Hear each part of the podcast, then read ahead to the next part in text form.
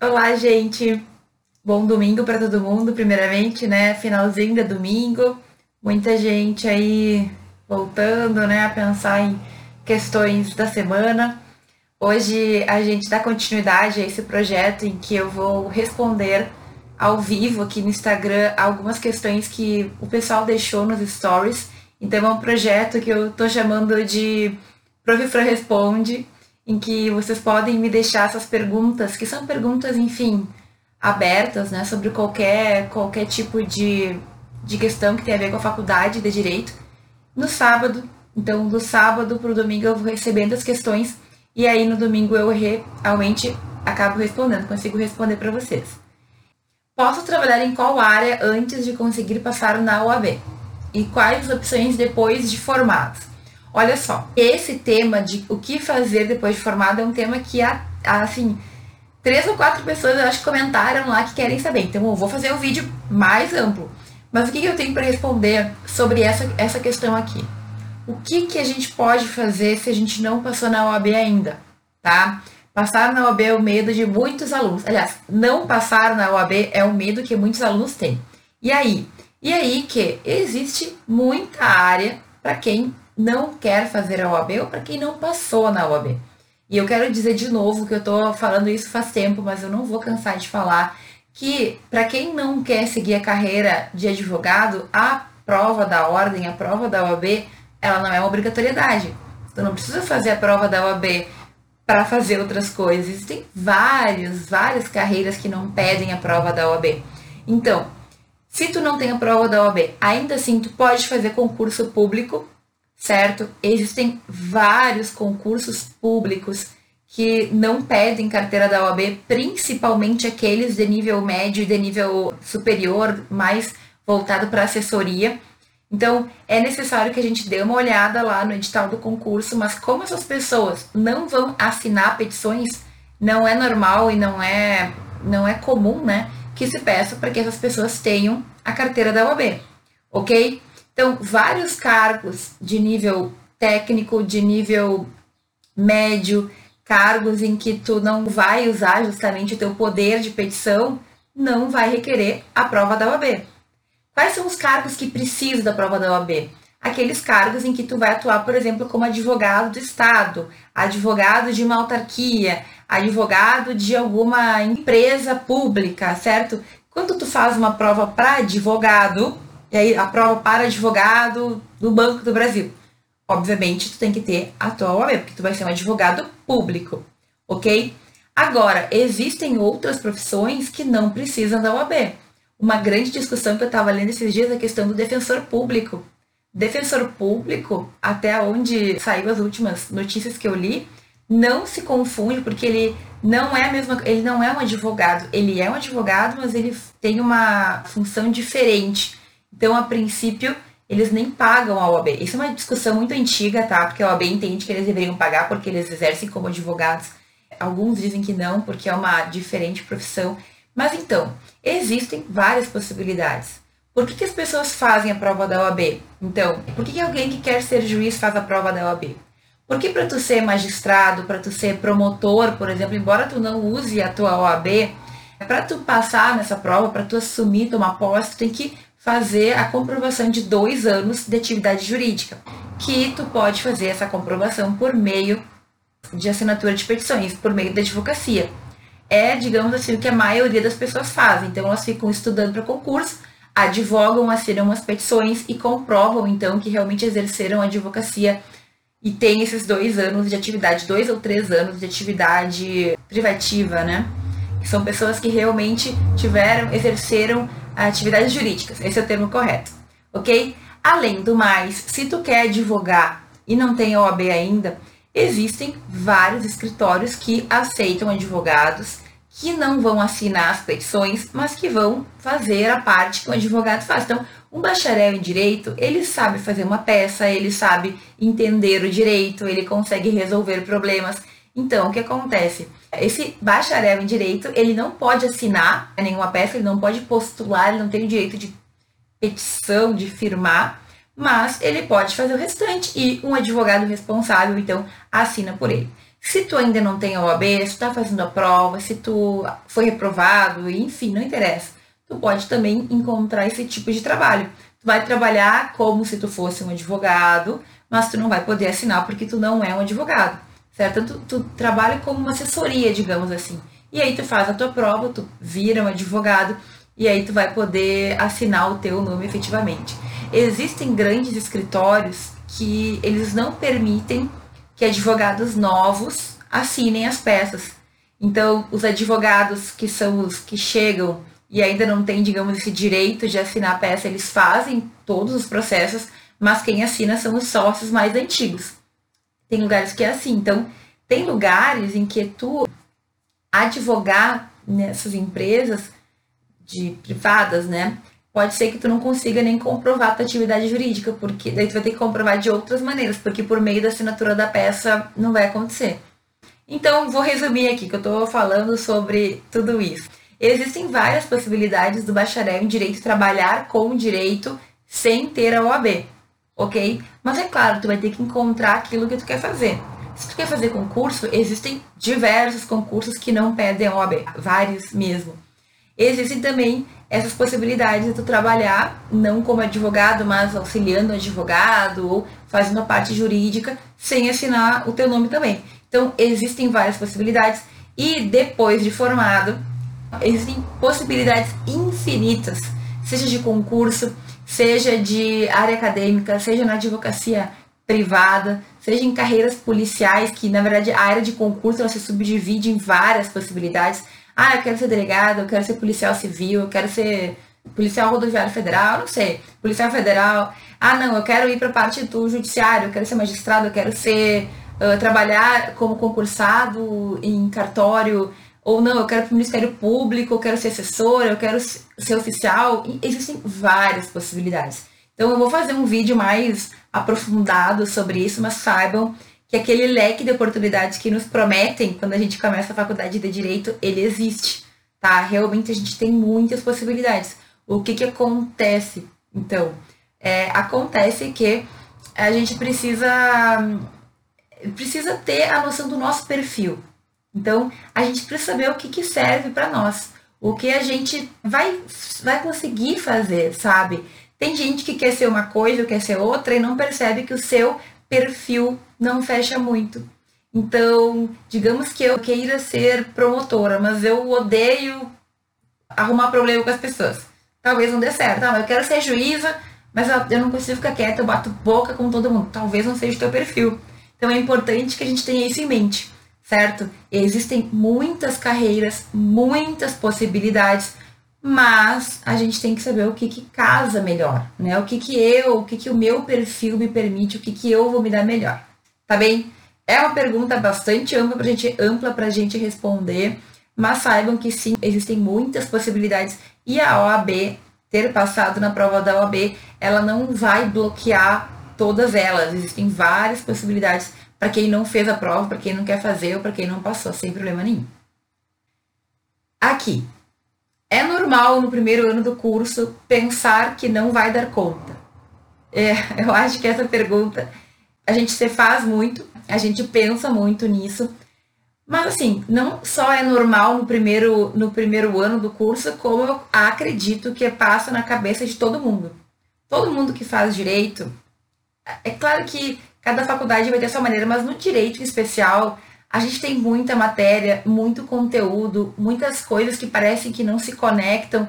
Aí tem prova, tem trabalho, tem isso, tem aquilo, tem milhares de coisas, parece que a gente não dá conta mesmo, parece que tu não consegue aprender os conteúdos, parece que tá tu começa a te sentir inseguro também em relação a isso. E assim, é totalmente normal, tá? Às vezes, quando a gente tá bem mais pra frente já, na caminhada, a gente ainda assim sente que não vai dar conta de tudo. Mas uma boa dica, e na verdade essa é uma resposta quase que universal, é a gente começar a se organizar. Uma coisa que tu tem que ter em mente, e todo mundo tem que ter em mente, é que a gente sempre vai ter coisa para fazer. As tarefas, elas nunca vão acabar. Nunca. Tu sempre vai ter muita coisa para fazer. Só que quando tu começa a fazer essas coisas, tu começa a te organizar, tu começa a colocar as prioridades da tua vida, né? Digamos, as coisas mais importantes justamente em primeiro lugar, quando tu começa a fazer aquilo que é mais importante e equilibrar isso tudo, a gente sente que as coisas vão mais tranquilamente. Então, assim, eu acredito que não tem ninguém que diga que a vida dele é super tranquila, que tá dando para fazer tudo, que sobra tempo. A não ser uma pessoa muito organizada. Mas a gente sempre vai ter muita coisa para fazer. Então, isso vai acontecer no primeiro, no segundo, no terceiro, até o quinto ano da faculdade. Tu vai ter formato, vai continuar pensando isso. Aí, se tu decidir ir para a área de estudo de concurso, por exemplo, tu vai ter horrores de matérias, horrores de coisas, prova para fazer, questões e trabalhos. Então, isso não muda muito se tu não mudar um pouquinho o teu pensamento. É a gente começar a se organizar e colocar, digamos assim, um equilíbrio nas áreas da nossa vida. Eu sempre falo muito sobre isso, porque a gente, quando pensa em faculdade, a gente pensa em estudar e ponto. E a gente esquece que a gente tem que levar a nossa vida junto. Outras atividades que a gente tem para fazer, inclusive a tua vida pessoal. Talvez a pessoa tenha família para cuidar, tem que cuidar da mãe, tem que cuidar do filho, tem que cuidar da casa. Talvez a pessoa tenha que trabalhar além da faculdade, né? Tem muita gente que trabalha e faz faculdade. Talvez tenha estágio, talvez tenha que cuidar de alguma situação extra. A gente, enfim, cada um de nós vai ter muita coisa para fazer. Agora, se a gente não conseguir ir organizando isso ao longo da semana, ao longo das semanas e ao longo do tempo, parece que a gente acaba assim se atolando de coisas e não, e não, não se sente útil. Então é muito importante que a gente se organize. Como que a gente se organiza? Tem uma live inteira no Instagram, no Instagram, não, no YouTube, em que eu falo sobre como organizar a tua semana. Mas basicamente, hoje é domingo, né? Programa a tua semana. Quais são as atividades que tu tem que já estão marcadas? Essa semana tu vai ter médico, ou tu vai ter dentista, ou tu vai ter um compromisso pontual, uma reunião, alguma coisa? Já coloca na tua semana. Separa o teu horário de aula. O horário de aula é sagrado, não dá para botar ah, eu tenho aula de penal na terça-feira, não gosto muito, então vou ficar fazendo trabalho de civil. Não funciona assim.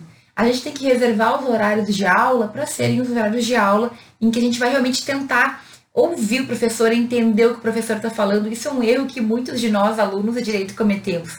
Ah, depois em casa eu estudo. Só que chega em casa é muito mais difícil quando tu não entendeu o conteúdo. Se o professor falou e tu já entendeu, tu estuda muito mais rápido, sabe? Então, organiza os compromissos, separa o teu horário de aula, é sagrado. Tu tem que trabalhar, separa aquele horário para o trabalho. Tu tem que ter um tempinho que seja para fazer uma atividade física. Tem que organizar para que tu consiga comer direito durante a semana, para que tu reserve ali pelo menos as tuas sete horas de sono diário.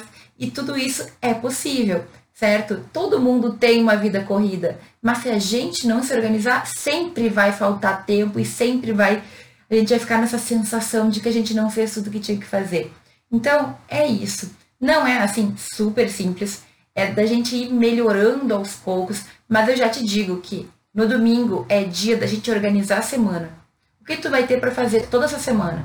Quais são as tuas, os teus objetivos, as tuas metas, o que tu tem que fazer? O que tá aqui já, né, no pescoço que tu tem que fazer, senão não vai dar mais?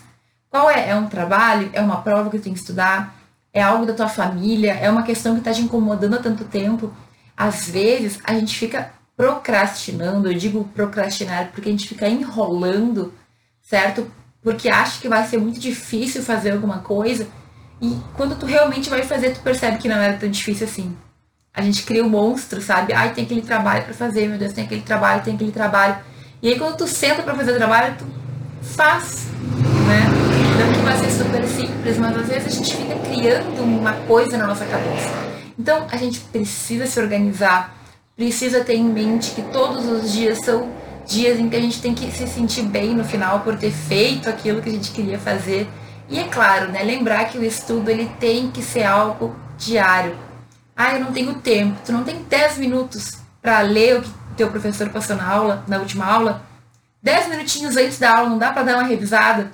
Só isso já muda muito, já facilita a tua vida, tu já consegue entender melhor a aula.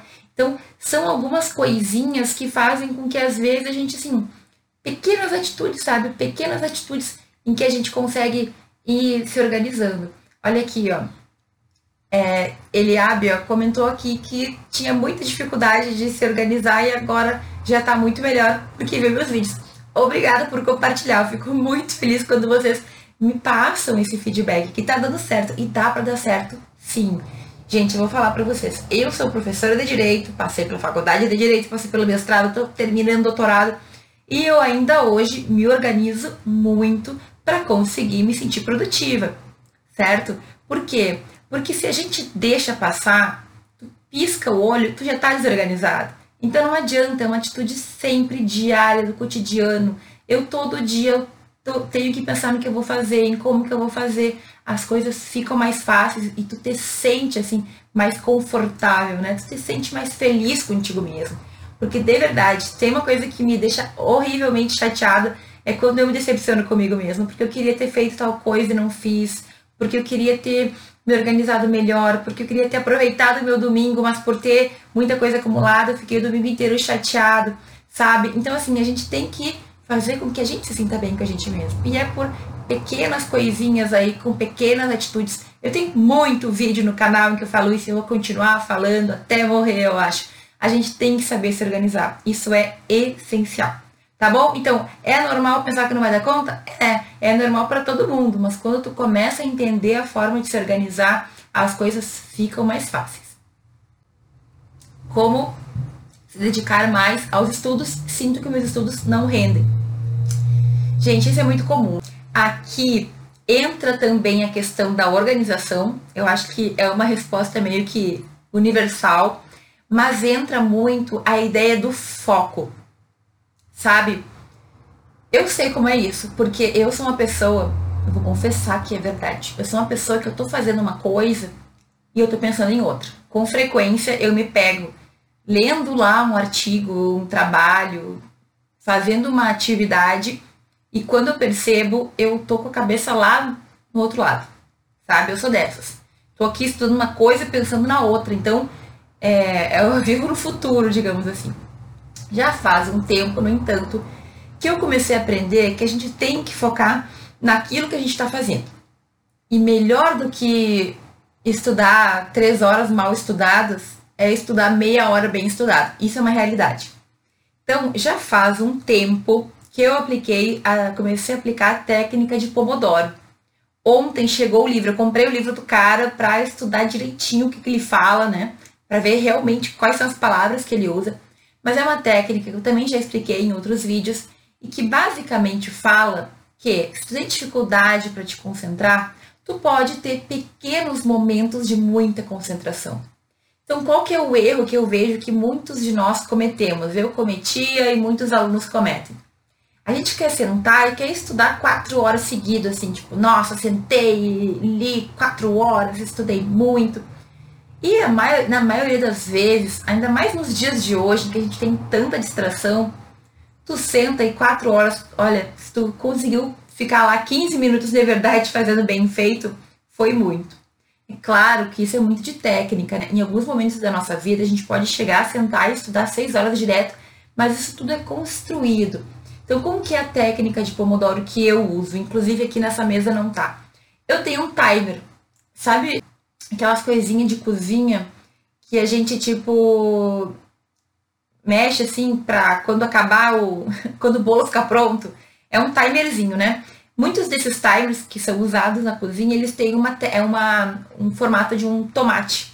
É por isso que o cara chama a técnica do pomodoro, porque na verdade, pomodoro em italiano, olha a minha cultura, é tomate. Então, ele pegava aquele timerzinho do tomate e mexia para dar justamente o tempo que ele teria que ficar concentrado naquela tarefa. Então ele botava 25 minutos, ligava o timer e naqueles 25 minutos ele tinha que focar naquela tarefa. Eu, por exemplo, estou fazendo minha tese. A tese é um negócio assim muito cansativo, porque eu tenho que ler muito para poder tirar uns pedacinhos que eu vou usar para construir o meu trabalho. Então, eu tenho que ler, mas em outros momentos eu tenho que escrever, em outros momentos eu tenho que revisar em outros momentos eu tenho que reler e, corrigir. Então, eu tenho vários tipos de tarefas.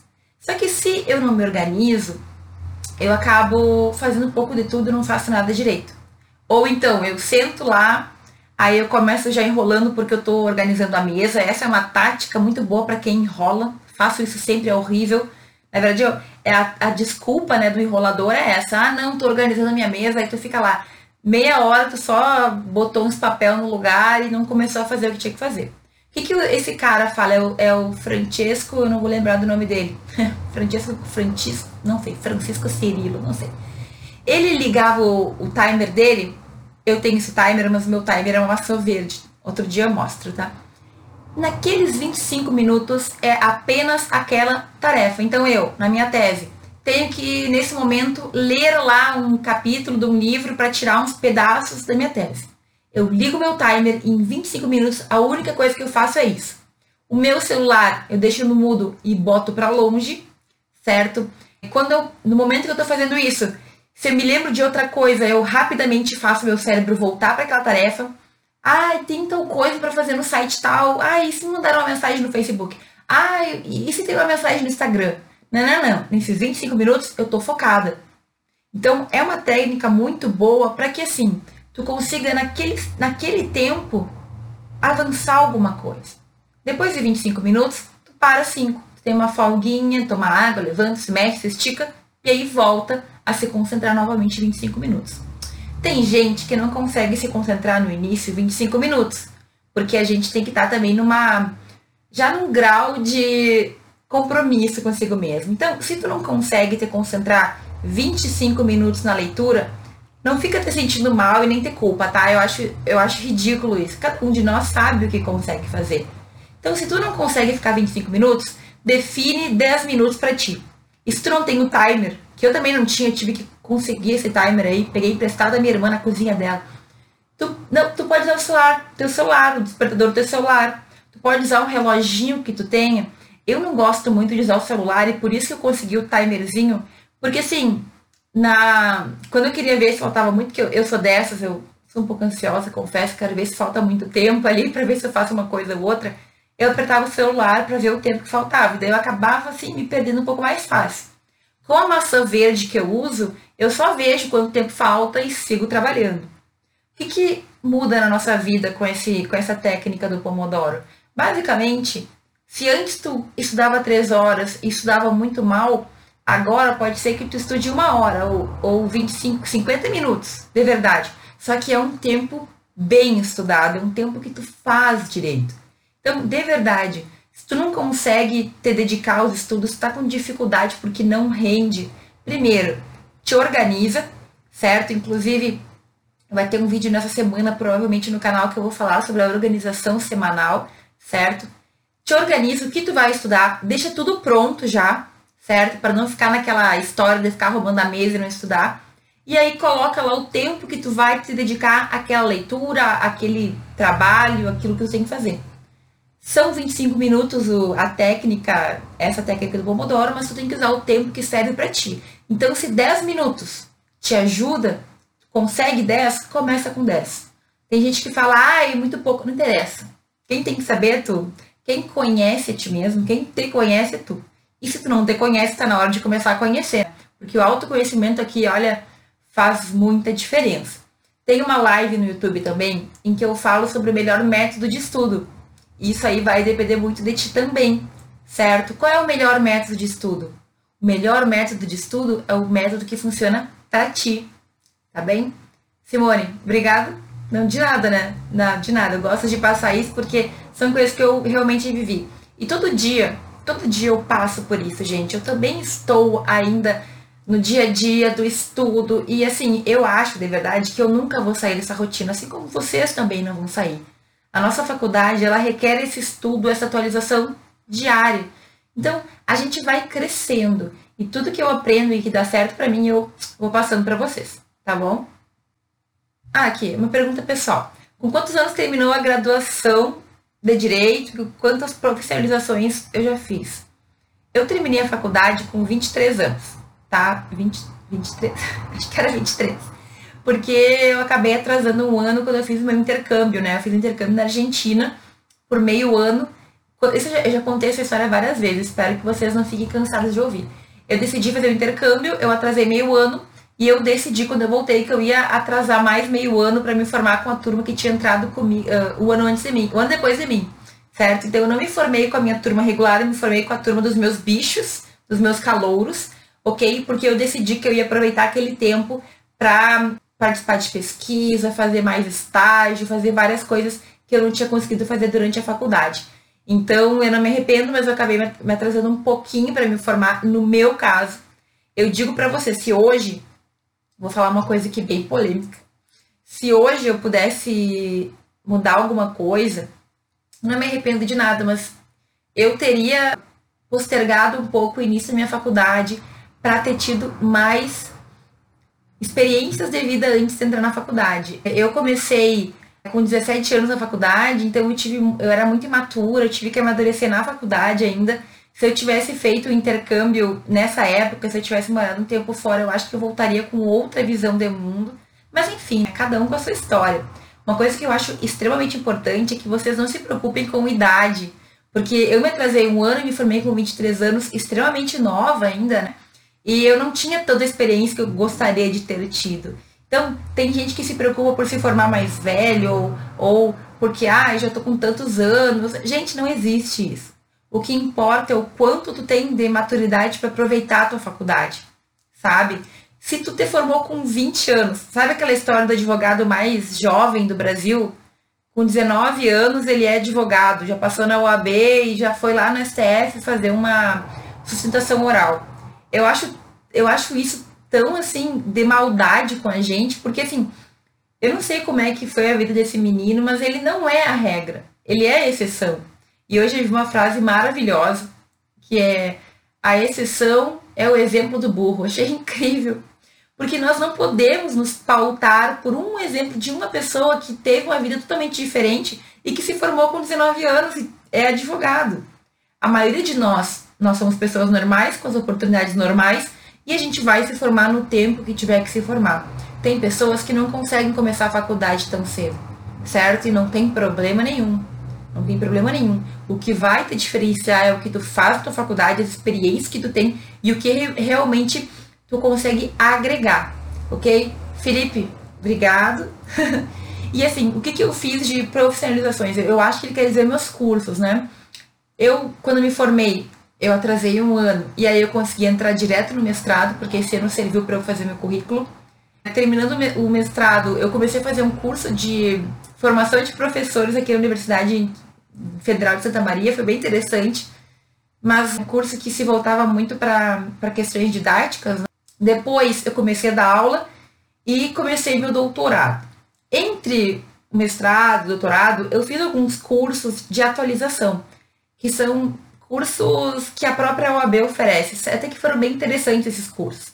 Então, eu fiz um curso voltado para direito do consumidor, que é uma área que eu gosto muito, certo? Eu gosto muito de direito do consumidor. E fiz um curso também voltado para o JEC, que era o estudo dos juizados, que na verdade é uma. Não sei se você sabe o que é JEC, o JEC são os juizados especiais. E eles têm uma lei que termina lá, 9.099, então, o juizado especial ele é um, uma parte do Poder Judiciário que é um pouco diferente do, do, dos demais, né? Tem umas partes processuais diferentes. E aí eu fiz esse curso e gostei muito. Enfim, eu, eu tô sempre fazendo curso, assim. Curso é uma coisa que me atrai, que eu tenho a impressão que eu estou me aprimorando, que eu estou melhorando. O que, que é importante a gente ter em mente, no entanto? Não é só fazer curso, né, gente? Se a gente só faz curso e nunca coloca na prática, a gente é um exime o fazedor de cursos, mas a gente não está efetivamente aproveitando aquilo. Então, fazer curso é legal, eu sou uma que adoro fazer curso, mas tu tem que entender o que, que aquilo vai servir para tua caminhada. Ok? Então, cada um de nós vai ter a sua caminhada, vai ter o seu, a sua trajetória na faculdade e depois da faculdade. Não ter pauta por ninguém, mas faça aquilo que faz parte do teu objetivo. Se tu quer ser um advogado, Começa a ver qual área que tu gosta e aí tu vai para esse lado, sabe? Hoje eu estava pensando muito sobre como no direito nós temos a possibilidade de trabalhar com aquilo que a gente mais ama sem ser só direito. Então, digamos que tu é uma pessoa que ama moda, certo? Quantas áreas do direito tu pode trabalhar para manter esse teu amor pela moda, certo? Existem várias, tu pode ir pro lado empresarial, pro lado de patentes, tu pode ir pro lado de proteção, de nome, de marca. Gente, existe muita coisa. Pode trabalhar com moda para juristas, enfim. O direito, ele, ele nos proporciona muitas coisas, só que tu tem que estar atento para aquilo que está acontecendo. Então, assim, as áreas tradicionais, elas estão se modificando, muita coisa está se modificando né, no mundo jurídico, mas uma coisa que a gente tem que ter atenção é, enquanto algumas coisas deixam de funcionar ou mudam, outras coisas novas vêm. E existem muitas áreas do direito que sequer existem, né? Ou que estão recém caminhando para começar a ser estudado. Vai para uma área que tu gosta, primeiro. E quando tu encontra a área que tu gosta, quanto mais tu estuda, mais feliz tu fica e as coisas funcionam. Agora quero dizer uma coisa, por mais que tu tenha encontrado o que tu goste de fazer, sempre a gente vai ter coisas que a gente vai ter que fazer que a gente não gosta. Entende? Tem coisas que a gente não quer fazer porque dá preguiça, porque a gente não gosta tanto, mas não existe profissão em que tudo que tu faça seja perfeito. Sempre vai ter momentos ruins, sempre vai ter aquele dia que tu não quer fazer aquela atividade, tem algumas coisas que dá preguiça mesmo.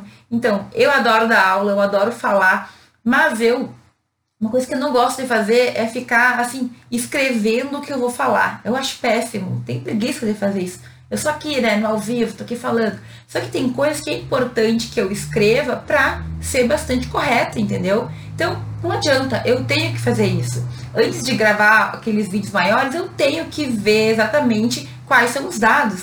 Eu tenho que fazer isso. Ah, não é uma coisa que eu amo? Não. Mas o restante eu gosto. Então a gente tem que entender isso, ok? Não existe perfeição. Nenhuma profissão a gente vai ter só coisa boa, certo? Mas o importante é que na balança tu goste de ter mais coisas boas do que coisas ruins, tá? Isso faz parte da vida. Como não acumular assuntos que são indispensáveis? Mais uma vez, organização. E assim, assuntos indispensáveis é difícil a gente dizer, porque na faculdade tudo é importante. Então, assim, o que, que eu falo para vocês? Penal não é minha área. Eu costumo falar que eu não sou uma pessoa de penal. Mas, na faculdade, tem que estudar penal. Então, o que, que a gente vai fazer? a gente vai ter que organizar a nossa semana para que eu consiga estudar e revisar todos os conteúdos. Ai, professor Fran, mas eu não gosto de direito civil. Sinto muito, eu também não gostava de direito penal, mas eu tive que passar por direito penal. Desculpa te falar isso, mas assim, vai ter matérias que tu não vai gostar. E vai ter matérias que tu vai gostar, eu espero, né? E aí, tu só vai estudar as que tu gosta? Não tô dizendo que tu tem que tirar 10 em todas as matérias, inclusive nas que tu não gosta, mas tu vai ter que te dedicar pelo menos o mínimo para poder passar no semestre.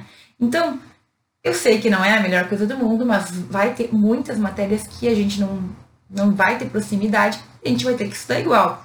Como que eu faço isso? Me organizando. Acumular matéria é o mal do estudante, principalmente do estudante de direito, porque a gente é enrolado. Eu sei, a gente tem muita coisa, a gente cria uma desculpinha para não fazer o que tem que fazer. Eu sei como é que é, sou estudante de direito também. Mas e aí? E aí que a gente tem que ter em mente que, se organizando, eu vou fazer uma tabelinha lá de segunda a sexta, no sábado, domingo, se eu quiser, para revisar o conteúdo das aulas, para ler um pouquinho de lei, de doutrina, de sinopse, certo? O vídeo de hoje no YouTube eu falo sobre os momentos essenciais, importantes, indispensáveis no estudo, dá uma olhada depois. Mas e aí? Organização a gente tem que começar a colocar na nossa cabeça que é na faculdade o momento da gente estudar e aprender. Esse é outro erro muito comum. A gente pensa que depois de formado a gente dá um jeito, a gente se vira. O problema é que depois de formado chega. E aí? Eu vou ter que voltar no tempo para estudar aquilo que eu devia ter estudado durante a faculdade. Mas por que, que eu não estudei na faculdade, dia santo? Por que não? Porque a gente, né? A gente se enrola muitas vezes. E eu tenho seguido falar com, com alunos meus que já se formaram, eles falam assim, prof, ninguém nos fala para estudar. Na real, falam. Falam sim. Só que a gente não ouve, né? tipo assim, entra por aqui e sai por aqui. Ah, o professor mandou estudar, o professor disse que tem que estudar na faculdade. Ah, a gente está ouvindo, mas está levando, né? E esse é um erro muito forte. Esse é um erro muito grande que a gente tem. Tudo bem, sempre a gente vai poder recuperar, ok? mas a recuperação depois de formado ela é muito mais doída, sabe? Porque tu já tá formado, as pessoas e tu mesmo espera conseguir trabalhar pela tua conta, tu quer passar no concurso ou tu quer encontrar um emprego bom. E se tu deixou passar aqueles anos da faculdade sem aproveitar para estudar, uma hora tu ter que estudar isso. Pode ser antes, pode ser depois, mas quando tu já tá formado, o peso é muito maior, porque tu tem que estudar mais rápido, melhor porque tu tá com prazo, tu tá pressionado de vários lados, tu tem que começar a trabalhar e ganhar dinheiro, e isso é uma coisa que nos incomoda bastante. Ok? Então, gente, eu acho que de quase todas as perguntas que a gente recebeu aqui, a maioria delas é justamente sobre organização. E eu sei que a organização não é a coisa mais fácil do mundo, mas depois que a gente começa, ela simplesmente faz parte da rotina. Então, hoje domingo, senta aí 15 minutos, 10 minutos, faz a, o teu calendário da semana. O que tu vai fazer em cada um dos dias. Sério, isso muda a nossa vida, a gente se sente muito melhor. E lembrando que tu tem que equilibrar as áreas da tua vida também.